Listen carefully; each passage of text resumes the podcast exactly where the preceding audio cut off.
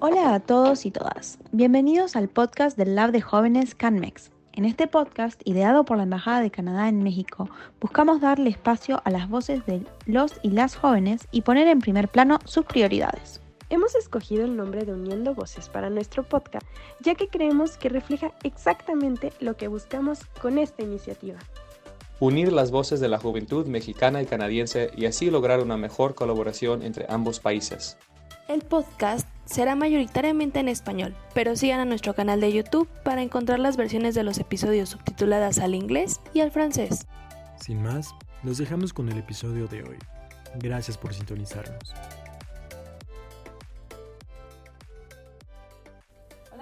Muchas gracias por escuchar el podcast del Youth Lab. Eh, mi nombre es Gina, actualmente yo estoy en una, en una internship en la Embajada de Canadá en México. Internship, ay caray, ok. Pasantía, ¿no se dice pasantía? pasantía sí. Una pasantía.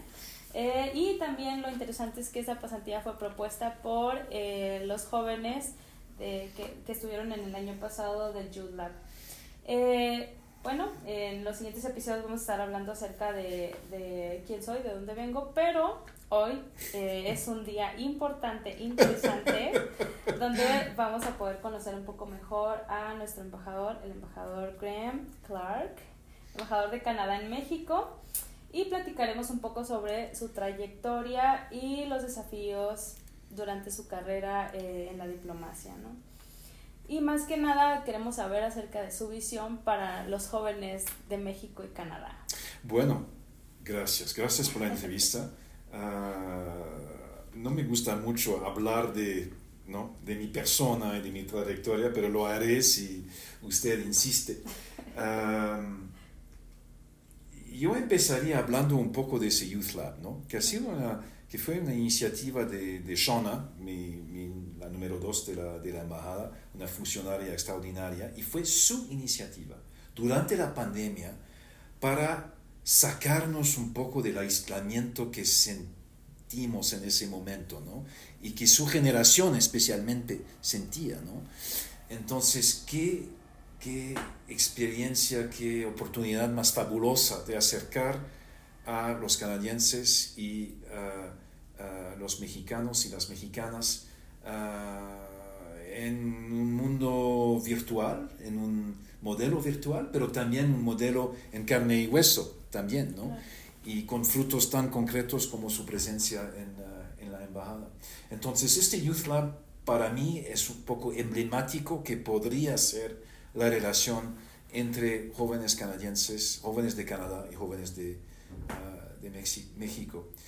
Y bueno, yo creo que es importantísimo que nosotros de mi generación tengamos su perspectiva sobre los desafíos, ¿no? En términos de medio ambiente, de, de, de, cómo funciona un mundo de un, espacio de trabajo, de cómo, eh, de cómo vivir la, la, era tan complicada post pandemia, ¿no? De los desafíos en términos laborales, ¿no? Uh, de la perspectiva de los pueblos indígenas y cómo, cómo, cómo, asegurar que la voz de los pueblos indígenas, que ha sido marginada tanto en Canadá como en México, se puede hacer oír. Muy importante. Todos esos temas tan importantes, ¿no? Y ustedes con su, con su voz, con sus ideas, con sus propuestas, nos pueden empujar a nosotros los viejitos, ¿no?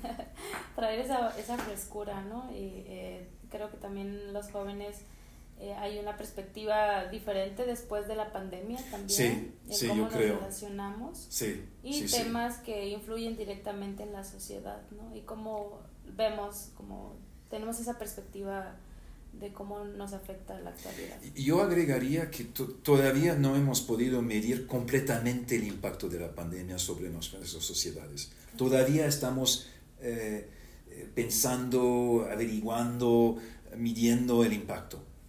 Sobre, por ejemplo, un pequeño tema, no, no un pequeño tema, pero un tema ah, del cual no se habla mucho, ¿no? Pero el tema de ah, las relaciones entre familias, ¿no? La violencia familiar, la violencia contra las mujeres, ¿no? En el contexto de, del aislamiento de, ah, de la pandemia. Este es un ejemplo del cual tenemos que ser conscientes, yo creo, ¿no? El tema también de los estudiantes que no han podido ir a la aula para, para, para no solamente para escuchar el profesor, el catedrático, pero para tomar el café después de, de las clases, ¿no? Para intercambiar impresiones y eh, todo esto. Hay, hay, hay, dos años que han sido perdidos en la vida de, de la gente y, y, no se sabe exactamente cuál va a ser el impacto sobre, sobre la gente. Sí, muchas veces. Ha, ha surgido muchos cambios ¿no? en las nuevas generaciones.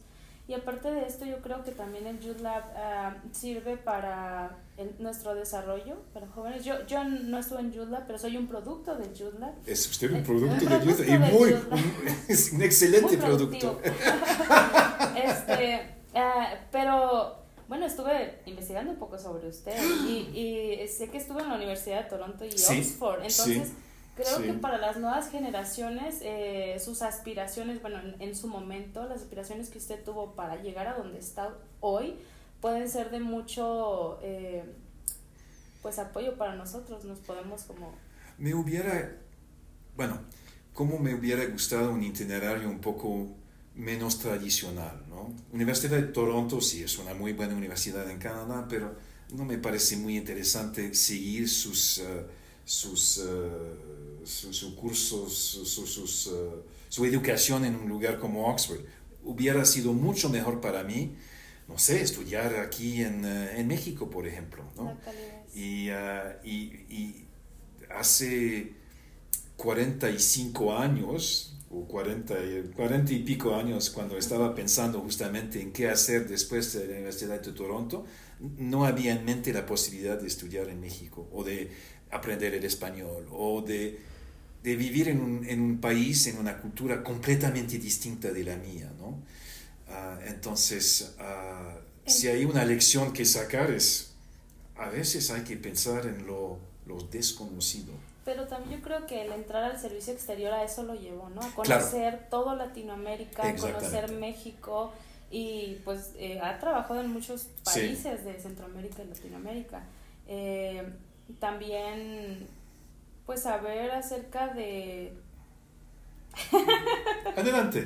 Las preguntas difíciles, ¿no? No son preguntas difíciles. Pero bueno, eh, es muy impresionante tenerlo, por ejemplo, en mi perspectiva, tenerlo de frente y, y ver que ha sido este, distinguido con la Orden del Sol del Perú, la medalla de jubileo de diamante, de diamante de la Reina Isabel II. Entonces, ajá, como es por la edad, es por la edad. es no por creo la edad. que solo sea por la edad. Entonces también nos gustaría saber como entre todos los lugares que ha visitado, sí. bueno, particularmente en México, ¿cuáles son los lugares como que más le gusta visitar o el estado que más le ha llamado la atención? Bueno, antes de eso, uh, sí he tenido una carrera muy, muy, muy de América Latina, ¿no? Eh, puestos en América Central, uh, puestos en América del Sur también. Yo pasé cuatro años en el Perú, país muy, uh, bueno, con similitudes a México, ¿no? con, una, con una, una, presencia indígena muy importante, con un pasado ex, extraordinariamente rico, uh, el virreinato, uh, o sea que, que es, es, un país, es un país que me, que me tocó profundamente. ¿no? Y, uh, y cada día hay algo que me hace recordar el Perú. Es raro decirlo, ¿no? Por ejemplo, ayer fui a comer un ceviche con un amigo y bueno, ceviche es un plato, plato peruano, ¿no?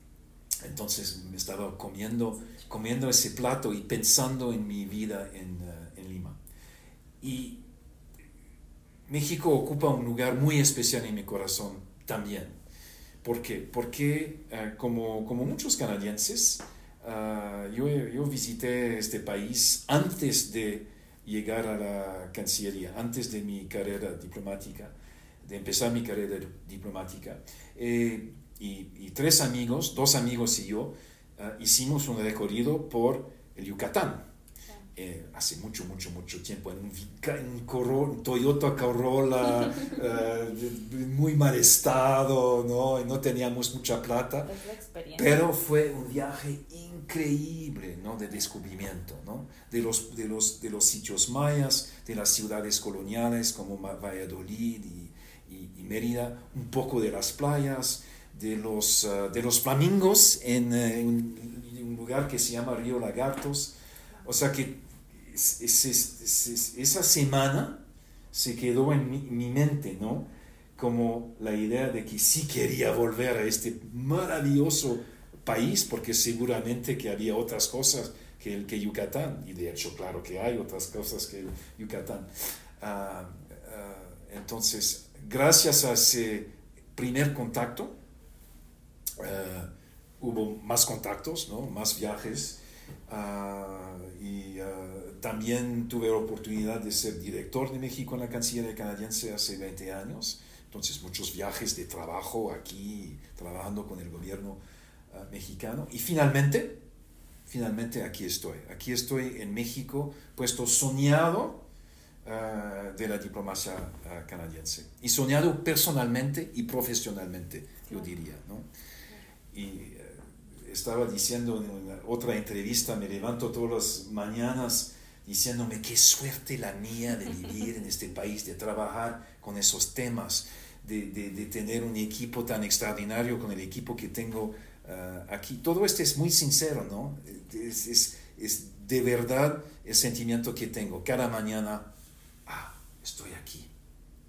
Voy a tener un día extraordinario, voy a tener desafíos, voy a tener entrevistas difíciles, pero uh, va a ser... Uh, Escuchando los, los, ruidos que solo México tiene. Sí, va, hay ruidos interesantes, incluso en Polanco hay ruidos, ¿no? La gente vendiendo cosas, sí. el vendedor de ricas tortas oaxaqueñas, me encanta eso, ¿no? El, el vendedor de camote, el helicóptero de, del vecino de Carlos Slim que está llegando, o sea que todo eso, ¿no? Es parte de, es parte de mi vida aquí. De la vida y la experiencia sí. ¿Usted siempre desde niño, alguna vez se imaginó, niño y adolescente, entrar a, a, al servicio exterior de su país? Pensé que sería muy difícil lograrlo, ¿no? Uh, pero si tú no tratas de hacer algo, no lo vas a lograr. Entonces, una vez me, me dijo un compañero en la escuela, estaba uh, justamente teniendo ese tipo de conversación sobre una beca, ¿no? Si podía obtener esa beca, ah, lo veo muy complicado, tengo que hacer, ¿no? Todo, llenar el formulario y todo. Y él me dijo, si no, si, si no lo haces, no lo vas a lograr. Entonces, si, tienes que hacerlo, tienes que llegar el formulario, tienes que hacerlo llegar a la, a la oficina y vas en un momento dado, tal vez no esta vez, pero otra vez lo vas a lograr. Y lo logré entonces, ¿no? O sea que nunca hay que abandonar la, la, fe de su propio potencial. Claro, claro, claro. Y pues aquí está. aquí está. Sí, creo que sí. Además de que uh, de aspirar a cosas grandes. ¿no? A lo mejor a veces no, no lo esperamos, pero si no lo hay que eh, Usted lo dijo muy bien, hay que aspirar a cosas grandes. Porque puedes, puedes llegar a medio camino, ¿no? Pero, pero por lo menos lo, habrías logrado algo ¿no? a través de, de, esa aspiración. ¿Y de Canadá qué es lo que más extraña? Uh, me, me, extraño el otoño canadiense. ¿no? El otoño canadiense es, muy, es una parte del invierno también. No, no, no el hecho de, porque tenemos invierno muy largo, ¿no? pero los, los primeros meses del invierno me encanta, me encanta hacer esquí. Me encanta el otoño canadiense cuando cambian las, las hojas, cambian de, de, de color y tengo una casa al norte de Ottawa, frente a un lago, ¿no? Es, un tipo de chalet, de cottage. Uh, y, y, en ese cottage se sienten las cuatro estaciones. ¿no? Se siente en el verano, cuando puedes nadar en el lago, el otoño con las hojas, el invierno eh, con, con la nieve, la posibilidad de hacer deportes, y la primavera, que es la esperanza de que por fin ha llegado la, la, primavera y que vamos a poder disfrutar un poco más de, de estar afuera, de sentarse en una silla a, a, mirar el lago. Sí, me comentaron que es un ávido lector. Sí, libros, gran lector. Gran los lector. libros cuáles como las que más le han impactado? Bueno, e, en ese momento estoy leyendo eh, un libro de un historiador uh, franco-mexicano sobre Louis Riel. ¿Quién era Louis Riel? Louis Riel era uh, un gran líder uh, indígena de Canadá a finales del siglo XIX, un defen defensor de los derechos de los pueblos indígenas. el fundador de la provincia de, de, Manitoba. Y lo, lo, fascinante es leer un libro sobre un tema canadiense, pero de una perspectiva mexicana. es, un poco como si eh, un mexicano estaba leyendo un libro de nuestro historiador canadiense sobre Benito Juárez, ¿no? O sobre Lázaro Cárdenas. Es un poco la misma idea. Y qué fascinante entender tu propia historia, tu propia realidad a través de los ojos de otra cultura, cultura amiga, pero cultura distinta también. Entonces estoy leyendo eso, sí, pero si no, paso todo mi tiempo que puedo leyendo, ¿no? De, en, en, tres idiomas, en inglés, francés, en, en español. Wow. Bueno, trato. es muy interesante, muy, muy interesante. Y hablando sobre pueblos indígenas, ¿cuál es su postura acerca de los pueblos indígenas entre México y Canadá? Que es un terreno de entendimiento potencial increíble, ¿no? Ah, no, hay, no hay tarea más importante para un representante del gobierno canadiense que la, y, y, no hay tarea más importante para nuestra sociedad que la plena reconciliación con nuestros pueblos indígenas. Y tenemos tanto que hacer. ¿no? Es, es, es, la gran tarea pendiente de la sociedad canadiense. Y si a través de un diálogo con los pueblos indígenas mexicanos se puede tener un acercamiento, un entendimiento, lecciones aprendidas, eh, experiencias compartidas, fantástico. Claro, claro, claro. También este, vi que pudo acompañar al presidente López Obrador a Sonora con los yaquis. Fascinante experiencia. Fascinante. Bueno, yo no sabía nada del pueblo yaqui, no sabía de qué se trataba. Ah, me invitaron, de hecho yo creo que fue el, único ah, embajador invitado en esa ceremonia de, de, entrega de tierras y de aguas, ¿no? porque era el propósito de corregir un acto por parte de gobiernos ah, en el pasado y devolver esas tierras a, esos, a, esos, a esas comunidades. Muy, muy emocionante. muy, muy emocionante de, de escuchar los, los, discursos de los líderes uh, yaquis, del presidente. o sea, que un, un momento que, que, que, me tocó profundamente, ¿no? Ver, ver esa entrega, esa reconciliación a través de algo muy concreto, ¿no? No solamente de palabras y de hablar bonito sobre el tema, sino de te vamos a devolver tu tierra y vamos a devolverte tu dignidad, tu historia, tu cultura. Muy bonito. Claro. Sí, como parte de los pueblos indígenas del norte de México, que somos poco conocidos, sí ha sido este muy interesante, bueno, aparte de interesante, ha ayudado mucho a que se conozca más acerca de la situación. Exactamente, porque se conozca más la gente del sur, ¿no? Pero el norte es un... Es algo desconocido. Es, es, el norte desconocido, eso es interesante, tiene toda la razón, el norte desconocido. Sí, sí, sí. Hablando de Youth Lab, ah, ¿usted tiene algún consejo para los jóvenes para que continúen trabajando en sus ideales? Eh, no abandonar la partida, hay que seguir luchando, hay que seguir proponiendo, hay que seguir provocando el debate, ¿no? Ah, hay que soñar, como lo hemos dicho, ¿no? No solamente soñar de manera personal, pero soñar como, como generación, ¿no? Ah, sobre cómo mejorar Ah, ¿no? este México querido, este Canadá querido también, y de ver los puntos de encuentro entre los dos. ¿no? Esto lo necesito como embajador, saber de ustedes qué podemos hacer juntos. ¿no? Hemos hablado del tema indígena, un poco de medio ambiente. Ah, hay otros temas ¿no? que se podrían... Uh, sí, inclusión, los, diversidad e inclusión, ¿no? que es un tema muy importante para... Eh, para, para, mí como miembro de la comunidad LGBT, eh, para mí es, esta parte de, es muy importante y lo tratamos de hacer dentro de la embajada de manera imperfecta, ¿no? pero es un tema de preocupación y a través del, del diálogo que tenemos con eh, el gobierno mexicano. Sí, y es impresionante cómo las prioridades de Canadá han podido influir en México, en las sociedades y en, los, en las comunidades locales en México, como el empoderamiento de la mujer. Tiene toda la razón. Somos un país amigo y la amistad es, es, a veces hablar de, hablar de cosas difíciles, ¿no? Si no, no es, no es una verdadera amistad. Claro, claro. Sí, y apoyarnos en esos puntos de, de, de unión entre Canadá y. México. Exactamente. Claro. exactamente. Sí, bueno, estoy muy agradecida de, de su, de su tiempo. Es un placer, es Sí. un placer. ¿Cuánto tiempo más su pasantía con nosotros? Eh, tres meses más. creo. Ah, qué bien, Sí, fantástico. queda Otra entrevista, pero esta vez yo voy a hacer Sí. las preguntas. Creo que sí. Creo que va a ser muy fructífero ahora hablar sobre mí. ok, muy bien. Bueno, no Gracias, Tengo, no tengo tantas medallas, pero muchas gracias por su tiempo. gracias.